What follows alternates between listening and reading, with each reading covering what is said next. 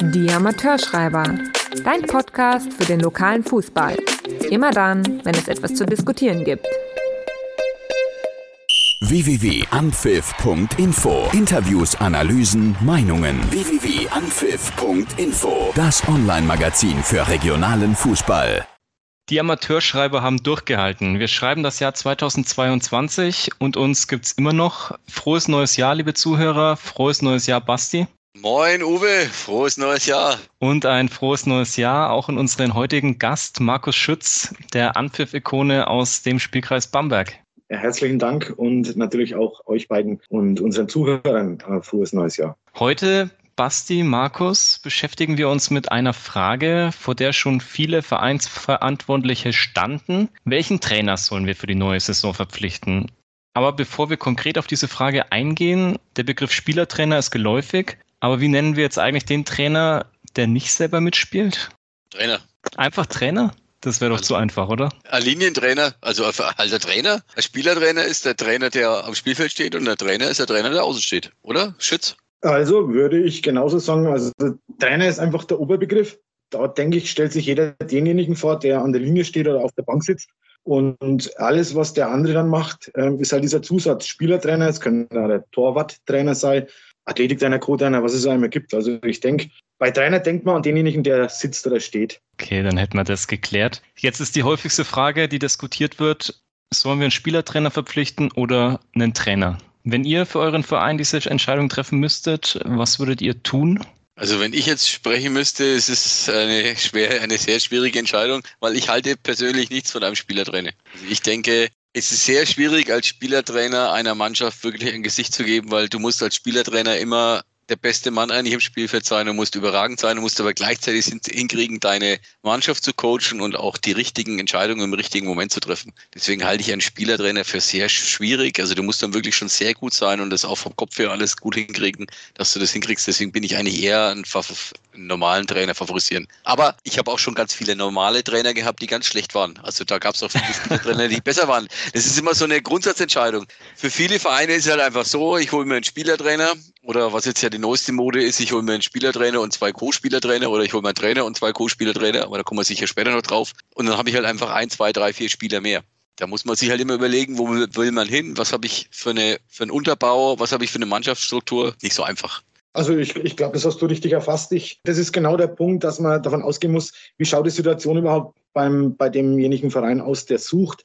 Habe ich ähm, einen ausreichend großen Kader, habe ich vielleicht auch noch viele junge Spieler dabei, dann ähm, würde ich natürlich auch an reinen Trainer bevorzugen, der idealerweise natürlich einen Trainerschein hat, weil es ist bei Spielertrainern, die ja oft Einsteiger sind, ähm, übrigens äh, öfters mal nicht der Fall der seinen Trainerschein hat, der auch eine gewisse Erfahrung hat. Wenn ich allerdings eine Baustelle habe und ich bin ein Verein, der kein Geld ausgibt ähm, auf dem Feld, wenn ich jetzt in der Offensive mal Probleme habe, dann habe ich die Möglichkeit, mir durch diesen Spielertrainer natürlich vor allem den Spieler zu sichern. Also der soll, glaube ich, das ist schon immer ah, wenn der, der Grundgedanke, ne, dass ich diesen Spieler vor allem habe. Und wie du sagst, das soll natürlich ein Exponierter sein, der auch immer vorangeht und unsere Leistung zeigt. Ja, aber, aber bringt mir das was, wenn ich dann einen guten Spieler habe, der dann vielleicht ein fürchterlicher Trainer ist? Also ich habe ja auch schon Spielertrainer gehabt. Also da bestand das Training am Dienstag auf aus ganz viel Laufen. Ja. Und am Donnerstag aus dem Spiel 11 gegen 11. Glückwunsch. Also da hat man sich wirklich weiterentwickelt und es war super. Aber man hat halt einen Spielertrainer. Also ich weiß Aber nicht, ob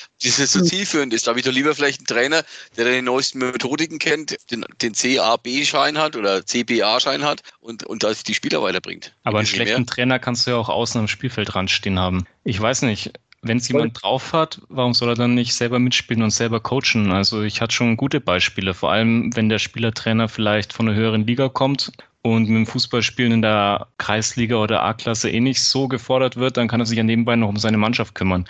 Also ich glaube, manche haben das schon drauf. Da, wenn du den richtigen erwischt als Verein, klar, das Wichtigste ist halt die Entscheidung, welchen nehme ich. Ja, aber du sagst ja manche, das ist das Richtige. Aber es gibt ja oft Beispiele, da sagst du, okay, wir spielen jetzt seit zehn Jahren in der Kreisklasse, jetzt übernimmt halt mal der Kapitän. Ich meine, ja, okay. das, ist jetzt, das ist jetzt nicht der heraus, also würde ich jetzt mal tippen, ohne dass ich diesem Kapitän oder dem Verein zu nahe treten will, aber da ist halt dann schwierig mit, der ist halt überragend und steht über allen. Der ist halt vielleicht von der Person cool.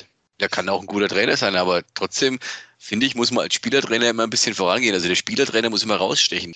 Wenn du als Beispiel willst, Jürgen Spielmann war Spielertrainer früher, der hat in jeder Saison 35 Tore gemacht, weil er immer so trainiert hat, dass ihm die Eckenschützen bei der Ecke den Ball auf den kurzen Pfosten genagelt haben und er hat mit dem Kopf reingemacht. Er hat einfach 40 Tore gemacht. Das hat immer wunderbar funktioniert. Markus, du kennst es ja selber, du warst ja selber lang genug Spielertrainer. Das eine schließt ja das andere nicht aus. Das bedeutet ja nicht, dass jeder Spielertrainer, der jetzt kommt, nur deswegen Spielertrainer macht, äh, weil er ein guter Spieler war, sondern ähm, ich kenne auch ganz viele, die das richtig verinnerlicht haben, die relativ früh in dieses Trainergeschäft wirklich einsteigen wollen und es ganz, ganz ernsthaft betreiben und ähm, aber eben noch so im Saft sind, weil sie vielleicht erst 27, 28, 30, 32 sind, dass es eigentlich verschenkt wäre, wenn sie nur draußen stehen würden. Es ist wahr, dass du schon ein bisschen was drauf haben musst, um nicht nur dein eigenes Spiel, sondern das große Ganze dann auch zu sehen und zu bewerten. Aber ich sehe das immer kritisch. Jetzt schau mal an. Also du bist jetzt 25, 26, 27, bist im besten Fußballeralter, spielst Bayernliga und dann gehst in die Kreisklasse oder Kreisliga und machst einen auf Spielertrainer. Das klingt für mich persönlich immer so ein bisschen, naja, ich habe jetzt keine Lust mehr, mich zu quälen ich zocke jetzt mal in der Kreisklasse oder Kreisliga ein bisschen Geld ab. Dann kriege ich halt dann vielleicht 600 bis 1000 Euro, je nach Verein oder vielleicht auch mehr oder weniger. Keine Ahnung, was da so gezahlt wird. Aber es klingt für mich jetzt nicht so nach dem richtig ambitionierten Fußball. Wenn ich jetzt 25, 26, 27 bin, dann will ich doch so hoch wie möglich spielen. Ich will die Welt anreisen, ich will Bayernliga spielen, ich will Regionalliga spielen, ich will es vielleicht noch irgendwie zufällig Gut, zum Profi wird es wahrscheinlich eng, aber ich will auf jeden Fall Bayernliga spielen. Dann gehe ich Vielleicht in die Kreisklasse. Hat er das ja schon gespielt. Ja, aber ja, dann gehe ich trotzdem, gehe in die Kreisklasse und, und mache einen irgendwie auf. so einen pädagogischen Auftrag, sieht es in sich selber und denkt sich, boah, Trainer, das wäre jetzt nochmal eine Herausforderung für mich. Das wird mich jetzt nochmal weiterbringen. Das ja, kann auch halt, sein. Ja, das kann schon sein. Ich habe halt dann 800, 800 Gründe im Monat für den pädagogischen Auftrag. Also nicht gefühlt. es, ist, es, es, kommt mir oft so vor. Also die spielen dann drei Jahre Bayernliga und dann sagen sie, ach, es langt, das, das habe jetzt keinen Bock mehr drauf, weil der Trainer quält mich immer, ich mache jetzt einen auf Spielertrainer in der Kreisklasse. Da wirst du mit Handkuss genommen. Ist ja so.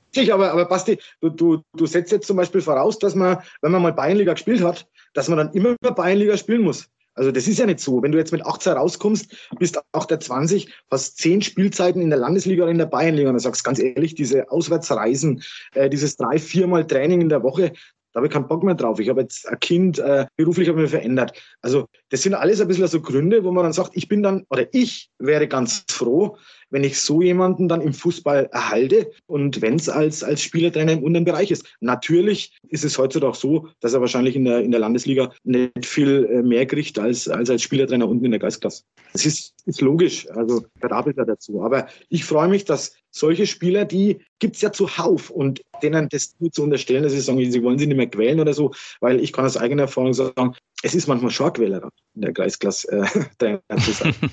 Ja, dann erzähl uns doch mal, äh, Scholz, du warst ja lange Jahre in der Kreisklasse aktiv als, als Spielertrainer und als Spieler. Wie ist es dann so, wenn man, wenn man von einem höherklassigen Verein kommt und übernimmt dann die erste Spielertrainerposition? Was passiert dann oder wie, wie, auf was muss man sich da einstellen als Trainer? Äh, ja, na, bei mir war es ja im Endeffekt so, das war ja ein sanfter Übergang. Also ich bin ja relativ früh weg, es war mein Heimatverein, habe dann ja lange Jahre eigentlich höherklassig gespielt immer und bin dann aber schon als Spieler wieder zurückgekommen. Okay. Also ich ganz normaler Spieler erstmal und bin dann ähm, relativ spät eigentlich, so mit 4, 35 bin ich dann als Spielertrainer geworden. Es ging natürlich dann auch nicht mehr allzu lang, das muss man einfach mal sagen. Ähm, und dann bin ich, bin ich reiner Trainer geworden. Also insofern gesehen war es für mich eigentlich ganz, ganz sanft, weil ich die Charaktere kannte, ich kannte den Verein, dann ja alles ähm, Mike Kumbis und ich, hab, ich war Teil der Mannschaft eigentlich und bin dann zum Spielertrainer eben geworden. Okay. Wie schwierig ist es dann, wenn, wenn, man, wenn man eigentlich mit seinen Kumpels trainiert? Stelle ich mir total schwierig vor, weil ich muss ja dem einen, mit dem ich am Donnerstag noch saufen war, am Sonntag sagen, also jetzt überspitzt gesagt, sorry, du spielst heute nicht, weil du bist zu schlecht oder der andere ist besser.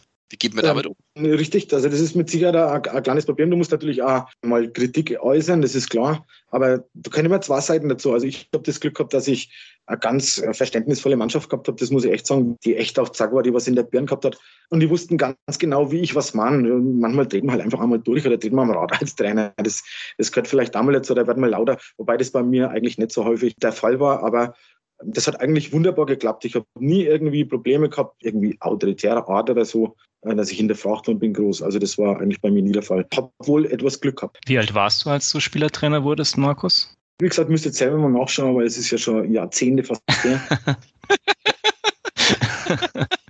12.000 äh, 12 sage ich schon, 2012, 2013 bist du auf aufgestiegen mit dem FV Giech.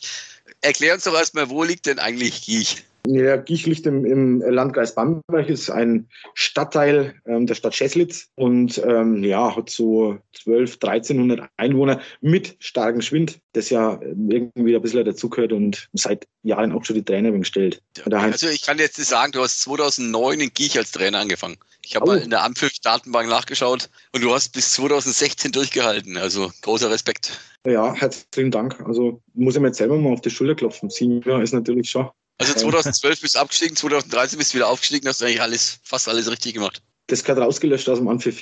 Das habe ich jetzt echt verdrängt, bin ich echt abgestiegen mit dich. Als Trainer steigt man nie ab. Wenn man so seinen, seinen Trainerjob, dass man einfach das Schlechte wegdrückt, dann kannst du richtig glücklich werden. Ja, aber es gibt ja auch viele Trainer, die liegen da richtig Wert drauf. Also wir hatten schon ein paar Anrufe, die gesagt haben, da fehlt noch ein Aufstieg in meiner, in meiner Historie, weil dann bin ich nämlich der beste Aufstiegstrainer in der Anpfiff-Datenbank. Das gibt's auch. Also die Trainer können da schon recht eitel sein. Ja, also das war, also mein Anspruch war das zum Beispiel nie, das gebe ich ehrlich zu. Also äh, mir hat es einfach Spaß gemacht. Es war einfach die logische Konsequenz irgendwie, dass, dass ich dann irgendwann das mal übernehmen würde. Finde ich jetzt, weil es trotzdem der, der erfahrenste Spieler war. Ich, ich war immer da, ich war ja, zuverlässig, wie es das dann halt auch sein muss, wenn es vorangehen muss als Trainer oder Spielertrainer dann auch. Ähm, und insofern gesehen, und das hat sich dann einfach so ergeben. Spielertrainer, wie hoch, in welcher Liga maximal denkt ihr, dass so ein Spielertrainer möglich ist? Ab wann braucht man einen von außen? Schwierige Frage. Also ich ähm, denke, alles, was, was Kreis davor steht, ist, ist, denke ich, kein großes Problem. Bezirksliga muss man mal schauen, gibt es aber auch schöne Beispiele. Jetzt wieder Dominik Schmidt in, beim FC Oberheit, ähm, der das sehr, sehr gut kombinieren kann.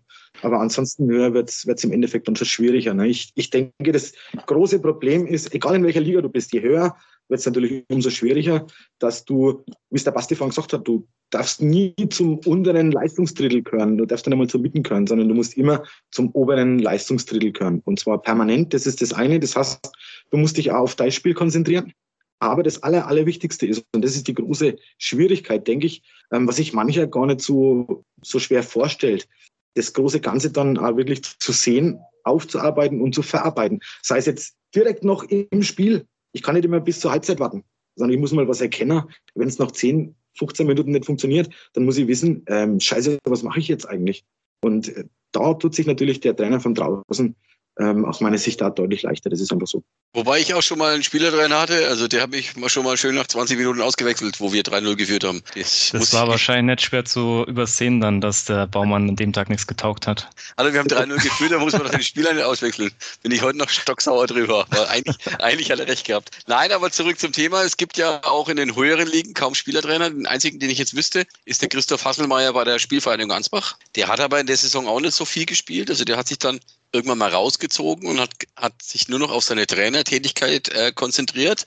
Und das muss man natürlich auch dem Trainer zugute halten, weil das muss man erstmal erkennen. Du musst ja erstmal wissen, wann bin ich jetzt eher der Spieler und wann bin ich der Trainer. Also der, der Hasso hat jetzt fünf Spiele gemacht, die, äh, Spiel 1, 2, 3 und 5 und dann Spiel 20 gegen Ammertal, da hat er mal wieder gespielt. Ansonsten hat er sich darauf konzentriert, seine Mannschaft zu coachen. Das ist ja schon mal nicht so schlecht. Und bei der, bei, in, der in der Landesliga war es damals ja auch beim ATSV Lang, da war der Schippo Skera dann auf einmal Spielertrainer, der ist auch zwei, drei Spiele gemacht und hat auch festgestellt, okay, geht vielleicht besser, wenn ich es selber mache von der Linie aus. Also ich denke, je höher die Liga, desto schwieriger und es gibt ganz selten Spielertrainer, die in der höheren Liga überhaupt noch irgendwas reißen. Landesliga haben wir aktuell noch FC Herzogenaurach, den Jakob Kaches. Der ja. hat es ja eigentlich auch ganz gut geschafft. Ja, der Jack hat es gut hingekriegt. Der hat jetzt aber diese Saison auch sich selbst eine Pause gönnen müssen, weil er ja dann verletzt war und hat gemerkt, dass es auch ohne ihn funktioniert. So, es ist immer eine Schwierigkeit. Der Jakob war natürlich bisher, also der hat es ja übernommen, der Kreisliga ist mit der Mannschaft in die Landesliga aufgestiegen, war immer ein Erfolgsgarant auf dem, auf dem Spielfeld.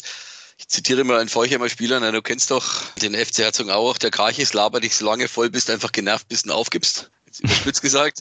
Der macht halt mit seiner Art schon viel aus, aber er wird natürlich auch nicht jünger. Das hast du aber in jeder Mannschaft. Und wenn du dann mal irgendwann 35, 36 bist, dann wird es halt auch schwierig, in der Landesliga zu bestehen. Aber es ist ein positives Beispiel.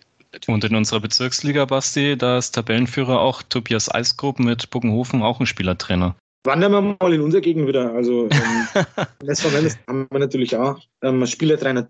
Jetzt, das ist auch Landesliga. Und äh, das ist Spielertrainer Duo der Michael Wernsdorfer und der Markus Saal. Ähm, das sind auch beide so End-20er, würde ich sagen. Ich glaube, dass es gerade, wenn man es als Duo macht, auf dieser ähm, Ligenebene, das kann natürlich schon auch sehr fruchtbar sein, weil als alleiniger Trainer in der Landesliga, das stelle ich mir dann schon ziemlich schwierig vor. Ja, aber trainieren die dann, trainieren die dann zu zwei, also trainieren die, spielen die dann beide oder ist da einer an der Linie und der eine ist im, im Spielfeld? Also in der, in der Regel spielen sie beide, aber ich denke, wenn es möglich ist, von der, von der Mannschaft her, vom Kader her, sind ein bisschen dünn auf, aufgestellt insgesamt. Ähm, wenn es möglich ist, steht schon mal der, der eine dann draußen, das ist meistens dann der Margot Saal. Ja, also das, das funktioniert schon, aber du merkst dann trotzdem auch, wenn du, wenn du das nicht kennst und du gehst, gehst auf den Platz und bist dann neutraler Zuschauer und müsstest jetzt bestimmen, wer, wer sind da jetzt diejenigen, die eigentlich dort die Spielertrainer sind, dann ähm, bin ich der Meinung, siehst du das schon. Also, und das ist schon mal ein gutes Zeichen, finde ich. Und welche Stimmt. Position ist die beste für einen Spielertrainer? Weil ich stelle mir vor, als Torwart Spielertrainer zu sein, glaube ich, ganz einfach, weil du eh Maße Zeit bloß rumstehst und das Spiel vor dir hast. Aber, ja, aber wenn du, du jetzt. Aber ja, aber was bringt dir, also nichts gegen den Torwart, Uwe, du warst ja einer, Du warst ja auch immer der Anpfiff-Kreisauswahl, also alles gut, aber kann denn Torwart so richtig als Spielertrainer aktiv sein? Ich meine, gut, er muss halt paar Bälle halten, aber die Spielertrainer, die ich jetzt kenne, die waren immer im Mittelfeld oder, oder auch Defensive, die waren halt richtige Granaten auf ihrer Position und haben halt auch dann das, das Spiel dementsprechend angeschoben. Oder halt haben wir 40 Tore gemacht. Und das macht ja, aber Torwart als Torwart hast du ja den Vorteil, du hältst ein paar Bälle und bist gleichzeitig ein stinknormaler Trainer, weil du das ganze Spiel vor dir hast und eigentlich kaum ins Spiel sonst eingreifen musst. Also hast du einen guten Überblick. Also Torwart, glaube ich, ist als Spielertrainer gar nicht so schlecht. Es gibt ganz wenige Beispiele, ja. Bei uns den Manny Distler, ähm, wer den vielleicht kennt, der ist, der ist dann auch guter Trainer geworden oder auch, der weiß gar nicht, ob er Spielertrainer schon war. Aber es gibt eigentlich insgesamt wenig Torwarte, die den Weg dann, dann gehen. Ich denke, meistens war es früher war so, dann, dann hat es halt, der dann lieber gespielt oder ich denke, dass es meistens die Achse ist. Ne? Ich, ich glaube, es gibt keinen Spielertrainer, ähm, auch in den unteren Bereichen, der als Rechtsverteidiger aufläuft. Also das, glaube ich, gibt es ganz wenig. Ne? Das sind entweder die Stürmer, die noch die Tore machen, das sind die, die im Mittelfeld einfach äh, die Fäden ziehen oder das sind die, die hinten ähm, den Laden zusammenhalten. Also so würde ich es grob mal sagen. So kann man das, glaube ich, charakterisieren. Wobei, ich habe jetzt äh, von einem Trainer schon mal gehört, der Rechts- oder Linksverteidiger, der ist der neue Spielmacher. Marschieren hoch und bereiten die Position vor. Also so schlecht ist die Position jetzt auch nicht. Ja, ist richtig, aber ähm, wer, wer die heutigen Außenverteidiger kennt, du hast es eigentlich glaube ich, ganz gut angesprochen. Die sind natürlich extrem viel unterwegs, die sind äh, wirklich fokussiert auf, auf ihre Wege, äh, ihre Seiten dicht zu halten. Ich glaube, dass man da auf der Position einfach auch nicht so viel, nicht so viel einsteuern, in Anführungszeichen, oder vielleicht da sehen kann durch die Aufgaben, die man hat. Also so stelle ich es mir vor. Ich kenne einfach kann nicht. Die, die ich kenne, sind meistens in der Achse. Auffallend ist ja für mich auch, äh, dass es sich verändert hat. Früher gab es ja immer nur einen Trainer. Also egal, ob das ein Spielertrainer war oder ein, oder ein Linientrainer. Und heutzutage hat man ja dann ein ganzes Trainerteam. Also es gibt ja da Mannschaften, die haben dann zwei Co-Trainer, Torwarttrainer, einen Konditionstrainer und einen Cheftrainer. Dann gibt es Mannschaften, die haben einen Cheftrainer und dafür dann sicherheitshalber noch zwei Co-Spielertrainer, weil halt die Spieler nicht bezahlt werden können, irgendwie offiziell. Und dann macht man sie zum, zum Co-Spielertrainer. Ist es so eine Entwicklung, die erst in kürzester Zeit gibt? Weil früher, bilde ich mal ein, gab es sowas nicht. Oder täusche ich mich da? Ja, es nimmt zu, glaube ich schon. Wobei ich ähm, ehrlich sagen will, also ich hätte mir als Spielertrainer schon jemanden gewünscht, der draußen gestanden wäre, mit dem du ja mal wirklich austauschen kannst. Äh, und wenn es so bei Blickkontakt ist oder auf dem Weg in die Kabine oder so in der Halbzeit, ähm, das wäre mir, also das hat mir dann schon ein bisschen gefehlt. Das brauchst du dann, wie ich dann draußen war, habe ich das nicht mehr gebraucht. Aber gerade als Spielertrainer finde ich es eben, diese Duos, die finde ich gar nicht so schlecht irgendwie. Also wenn man vor allem, wenn die sich selber gefunden haben und man steckt sie nicht äh, irgendwie zusammen künstlich, sondern wenn die sich selber gefunden haben, wenn die sich, äh, wenn die auf gleicher Wellenlänge sind, dann finde ich das halt gar nicht so schlecht. Also wenn es dann mal drei sind oder vier und der, der ist für das zuständig und es sind so,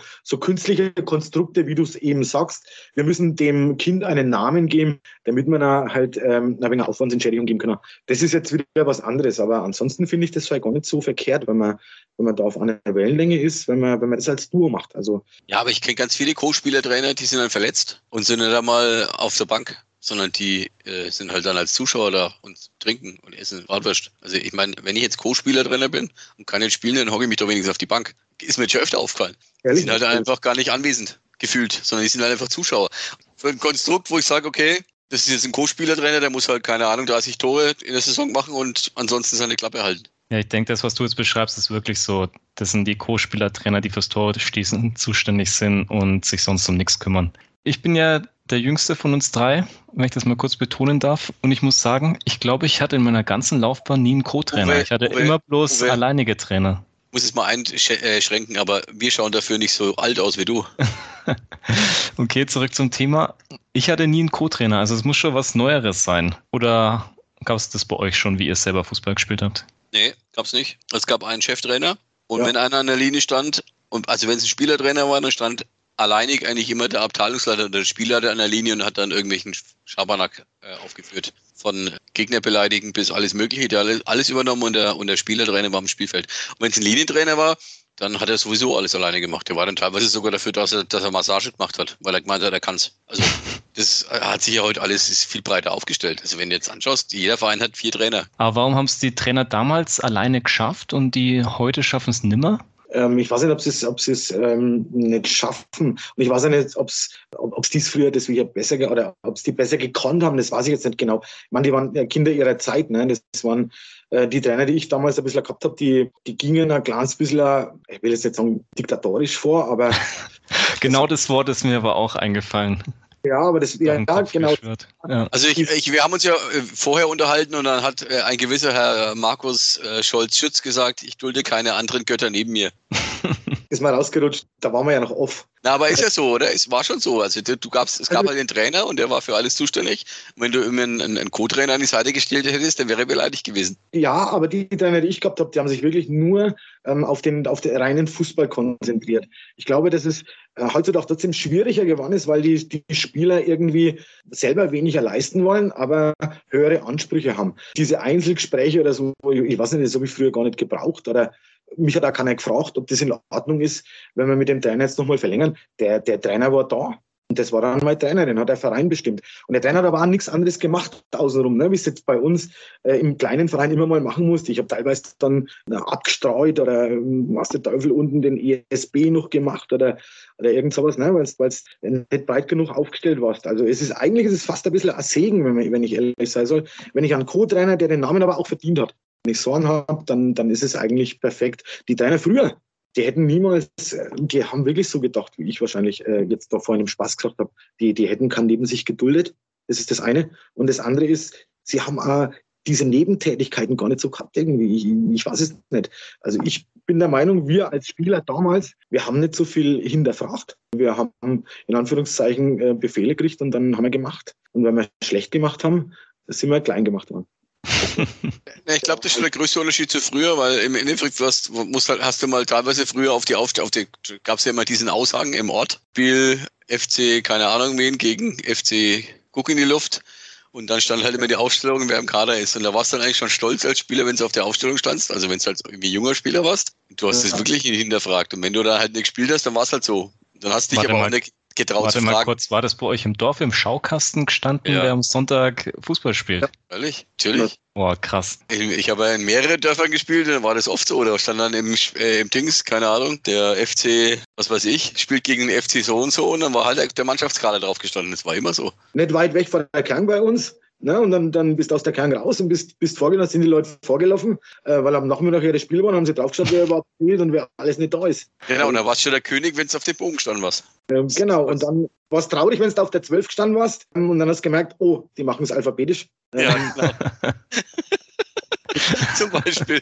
Ja, das waren andere Zeiten einfach. Das, das muss, man, muss man echt so sagen. Also die Spieler waren Kinder ihrer Zeit, die Trainer aber auch. Ne? Also wir haben ganz andere Sachen mitgemacht. Also wenn ich als Trainer die Sachen und die Verhaltensweisen, die mir gegenüber gebracht worden sind von meinen Trainern, wenn ich die genau eins zu eins so an den Tag gelegt hätte, von den Trainingsinhalten, von der Ansprache und so weiter, boah, keine Chance. Ich hätte, mir wären die Leute vorgelaufen. Das ist einfach so. Das hat Aber sich auch halt geändert. Also ich denke, heute ist viel mehr Kommunikation wichtig. Also früher war es so, du frisst oder stirb. Wenn du gespielt hast, dann hast du auch nicht hinterfragt, warum du nicht gespielt hast. Und das war halt so. Und heutzutage musst du ja wirklich alles erklären. Absolut. Also Kommunikation war damals natürlich auch, aber halt nur in eine Richtung. Genau. Also du hast halt deinen Anschluss gekriegt und das war's. Aber dass du so äh, Trainer und überhaupt, ich habe mal eine Frage, nee, es gab's nicht, sondern heutzutage musst du dann oder wirst du dann schon auch vom Trainer mitgenommen. Ich meine, das finde ich ja gut, das ist ja, ist ja durchaus positiv. Aber es ist halt auch für einen Trainer ein erhöhter Aufwand, weil der muss ja eigentlich sein Training halten und soll gleichzeitig sich noch um 16 Spieler kümmern, die alle psychologische Probleme haben in irgendeiner Form. Problem will ich jetzt nicht sagen, aber die natürlich ihr, ihr eigenen Ansprüche haben und vor allem, du darfst da nicht vergessen, äh, stell dir mal vor, wenn wir früher, was haben wir früher gesehen? Wir haben die Sportschau vielleicht mal gesehen in Zusammenfassungen. Äh, da ging es dann darum, wer die Tore geschossen hat, dann ist ein bisschen ein fünf Minuten Ausschnitt. Heutzutage wird die Taktik vor dem Spiel durchgekaut, wird danach durchgekaut. Jeder von den Fernsehzuschauern und die Schauer aller Fußball hält sich selber für einen Taktikfuchs. Das heißt, jeder hinterfragt dich schon mal mit dem, was du, was du sagst. Wir, wir haben eigentlich, ich weiß gar nicht, also ich gebe ehrlich zu, ich habe eigentlich fast nicht hinterfragt. Und, und das ist heutzutage was anderes. Du musst, du musst einfach liefern in der, in der heutigen Zeit in der Richtung. Das, das ist ganz einfach so. Und es ist, auch, es ist auch gut so, dass man die Leute nicht mehr so anreden darf, äh, wie es, mit uns gemacht worden ist, äh, weil das war unnötig, muss man einfach sagen. Komm mal zurück, Spielertrainer. Da stelle ich mir halt immer vor, du kannst ja zwei Sachen falsch machen. Du kannst falsch aufstellen und du kannst schlecht spielen. Also du kannst es ja doppelt falsch machen. Richtig. Und wie macht man es dann allen recht? Beides richtig machen? Geht es überhaupt? Idealerweise stellt man die elf Besten auf. Ebenfalls ideal wäre, wenn du als Spielertrainer zu diesen elf gehörst. Und auch ähm, noch, auch noch besser bist als die anderen zehn. Und auch noch besser bist, das wäre jetzt das nächste gewesen. Und wenn es dann am besten aber auch Woche für Woche beweist, weil das ist nämlich echt der Punkt. Also du wirst ja ganz anders gesehen, du machst ja ähm, einen, ganz anderen, einen ganz anderen Druck. Also ich kann jetzt bloß von mir reden. Du, du musst dann schon wirklich aufpassen. Als normaler Spieler bist du dann schon mal echt ein bisschen lockerer. Aber dir läuft da mancher Fehler, den du machst, wo du dir selber sagst, ey, scheiße, der, der darf dir eigentlich nicht passieren den drückst du als Spieler leichter weg als als Spielertrainer. Das ist ganz einfach so. Ah, das darf man nicht vergessen. Die, die du draußen lässt, das sind ja für den Sonntag auf jeden Fall nicht deine Freunde. Die warten natürlich auf so einen Käse.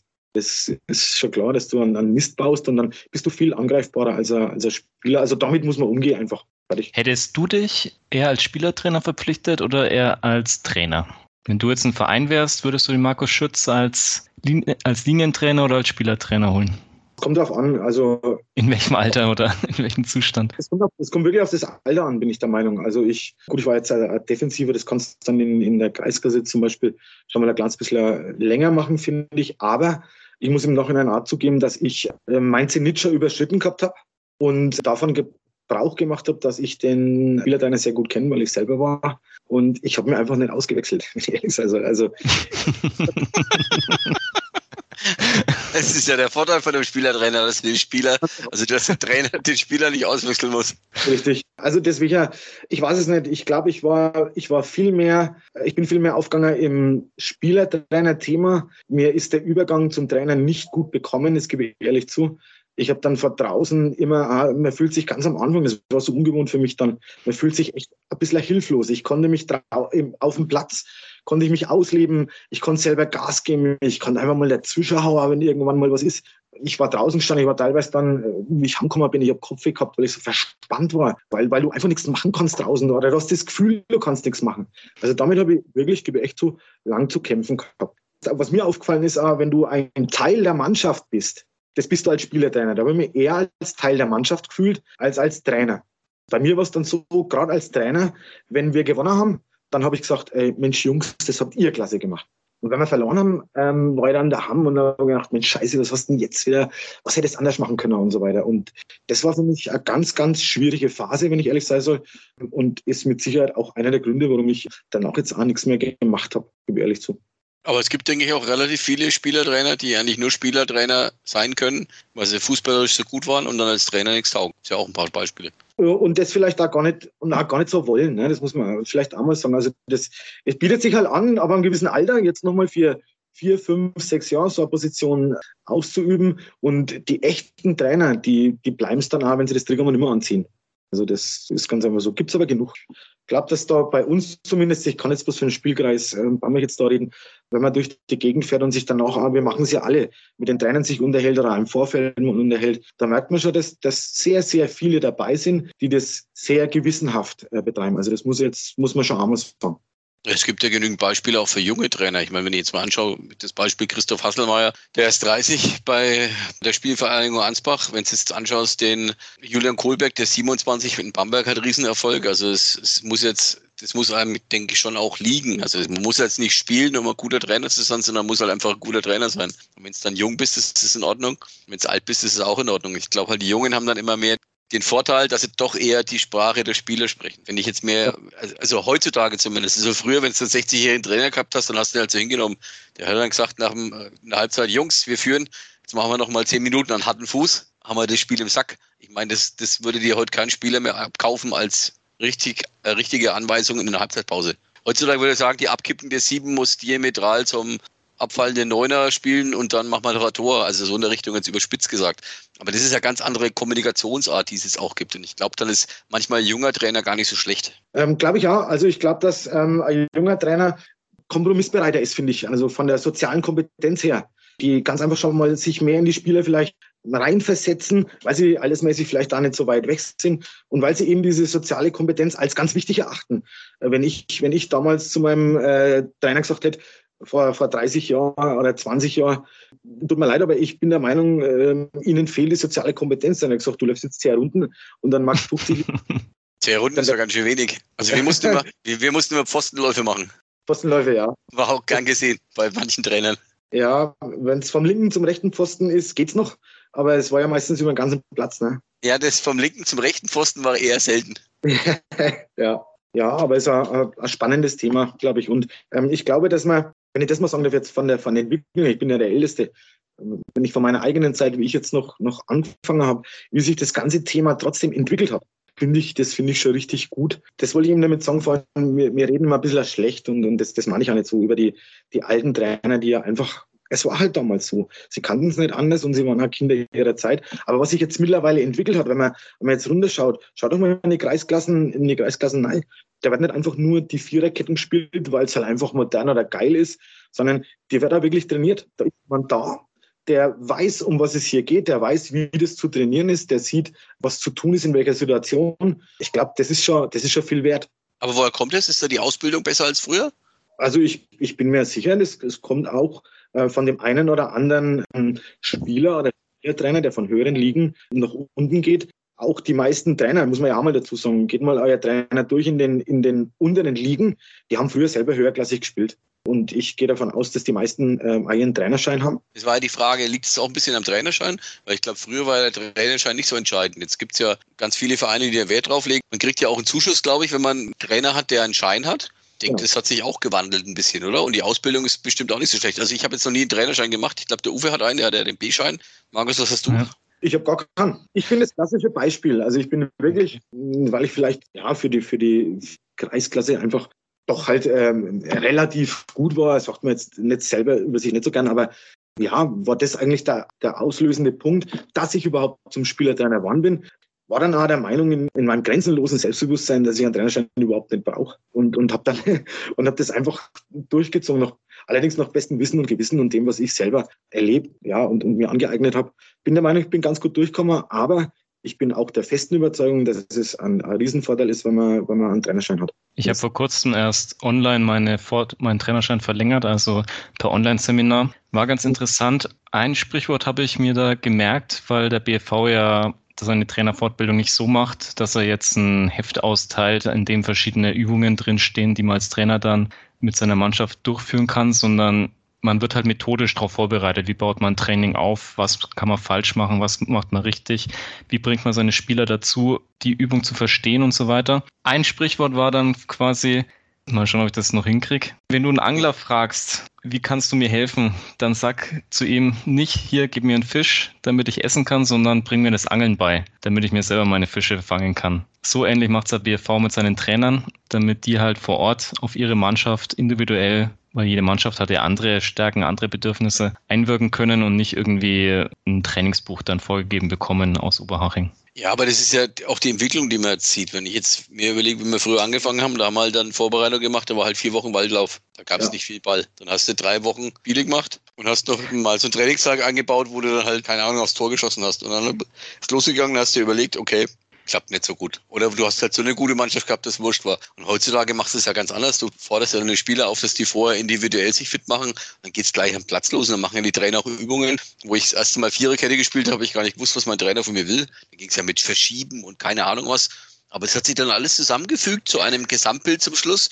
Und es war faszinierend, dass es auch funktioniert hat. Und das ist, glaube ich, der Unterschied zu früher. Früher hast du halt einfach Kondition gepolzt, Ball nach vorne, alle hinterherlaufen, Feierabend. Das hast du heute gar nicht mehr. Aber das ist, glaube ich, schon sehr lang her, dass das so war. Also Glaube ich ja. Und der Basti ist ja vom Prinzip her eher der Typ, der den, den Fisch ja gleich roh isst.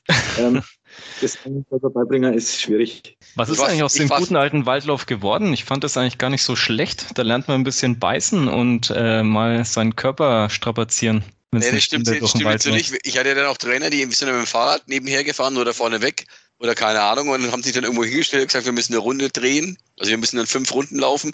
Und dann gab es dann schon so Spezialisten, die haben halt mal im Wald eine Abkürzung gefunden und haben halt dann gewartet, bis die eine Runde vorbei war, haben sich dann wieder angeschlossen. War schon immer so, dass man ein bisschen bescheißen konnte. Beim Waldlauf ist natürlich auch ein bisschen so eine Sache. Ich weiß es nicht, äh, was mir das für ein Fußball bringen soll. Also ich, ich kann äh, mir das alles, was die Grundlagen, Ausdauer oder was auch immer, das kann ich mir alles auf den Platz holen. Und ich kann es auch so machen, dass der Ball dabei ist. Ich glaube, das ist, äh, da, da, da sind sich jetzt mittlerweile alle, alle Trainer ja sowieso einig. Aber du kommst da nicht drum rum, jetzt mal bei schlechten Witterungsbedingungen, wenn ich einfach nicht auf den Platz kann, ich, ich meine, ich muss irgendwas machen, ähm, dann, dann ist es ja in Ordnung. Ich habe zum Beispiel auch den Fall gehabt, dass ich, ich habe immer sehr viel auf dem Platz gemacht und war immer der Ball dann dabei, aber war auch zielführend, behaupte ich jetzt einfach mal. Es kann ja keiner das Gegenteil beweisen. Ähm, aber ich habe viele Ball gehabt, die ganz einfach das Gefühl gehabt haben, oh, oh, ich glaube, ich bin nicht fit, ich bin nicht gefickt worden. Oh, darf man das sagen? Es ist jetzt politisch inkorrekt, aber wir nehmen es mal so hin. Äh, Nicht, dass uns Spotify den Podcast streicht wegen dir, Markus. wir sind nicht ähm, vom Trainer durch den Wald geprügelt worden, wir sind nicht kaputt gemacht worden, wir sind nicht. Also habe ich schon auch gehabt. Also die haben sich einfach besser gefühlt, wenn du einfach mal einen Waldlauf eingebaut hast, wo du halt den Beich dann äh, dreimal als Steigerung auf bist. Also Ja, stimmt, Markus. Ich mache ja ein bisschen Torwarttraining und ab und zu brauchen die einfach eine Einheit, wo sie danach am Boden liegen und nimmer wissen, wo oben und unten ist. Und was Ich weiß du nicht. da? Ah, da gibt's so schöne Zirkel und man kann ja auch ein bisschen laufen als Torwart. Magst du da auch mit? schon hin. Weil du spielst ja auch noch zwischendurch selber, habe ich mir jetzt sagen lassen. Ich spiele aber generell ohne Training, Basti. Das okay. wird immer kalt gemacht. Das, das war mal der, der Lieblingsspielertrainer, der sich in die Mitte gestellt hat, hat die Mannschaft natürlich gegen gescheucht und hat sie dann selber aufgestellt und war scheiße. Ein Training dann zu halten, in dem, ich meine, du willst ja selber fit sein und ich habe jetzt Ja. keinen Bock, zwei, dreimal ein Training in der Woche zu halten und dann für mich selber noch ein bisschen was zu machen, sondern du musst ja erstens selber fit sein, du musst aber auf der anderen Seite, wenn du alleiniger Trainer bist, dein Training auch ähm, halten, du musst vorher dort sein, musst es aufbauen, was weiß ich, und musst ja idealerweise, musst ja genauso, Mitmachen. ja, genau. Also das ist dann auch wegen so, ein- so ein Punkt, ja, der, der ein bisschen gegen einen Spieler deiner spricht, aber ja, alles machbar. Also wenn wir jetzt langsam zum Ende kommen wollen, würde ich jetzt nochmal kurz in die Runde werfen, Trainer oder Spielertrainer. Basti, ich glaube, du hast dich ja vorhin schon entschieden. Trainer. Und Markus, du? Kommt halt drauf an. Aber ich ähm, grundsätzlich, wenn ich die unteren Vereine anschaue und ich schaue jetzt einfach mal, wie die Kader bestückt sind und verstehe ich die Nöte, die sie haben und sich bewusst nach Spielertrainern umsehen. Und wenn der das richtig macht, ist er ein Gewinn.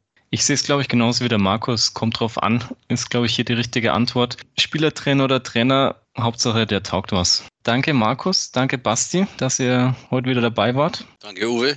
War ein schöner Start ins neue Jahr, finde ich. 2022 kann kommen. 2022 wird noch ein paar Podcasts von Die Amateurschreiber bringen. Markus, vielleicht bist du auch mal wieder ab und zu dabei. Basti, du ja auf jeden Fall.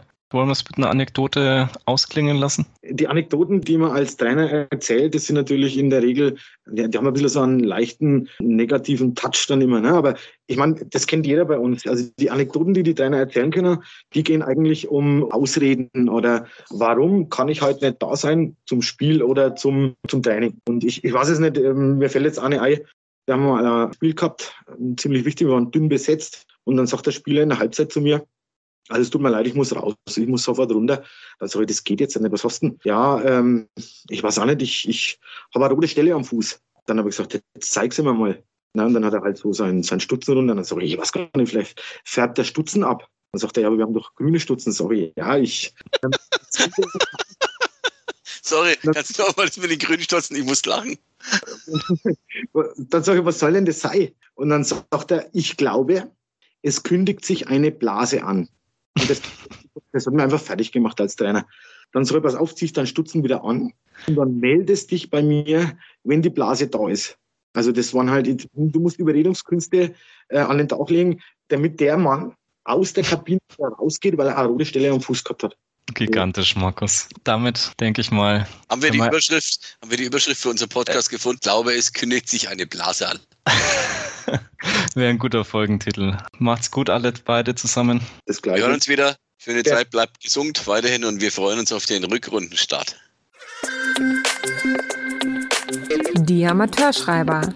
Dein Podcast für den lokalen Fußball. Immer dann, wenn es etwas zu diskutieren gibt. Bis zum nächsten Mal.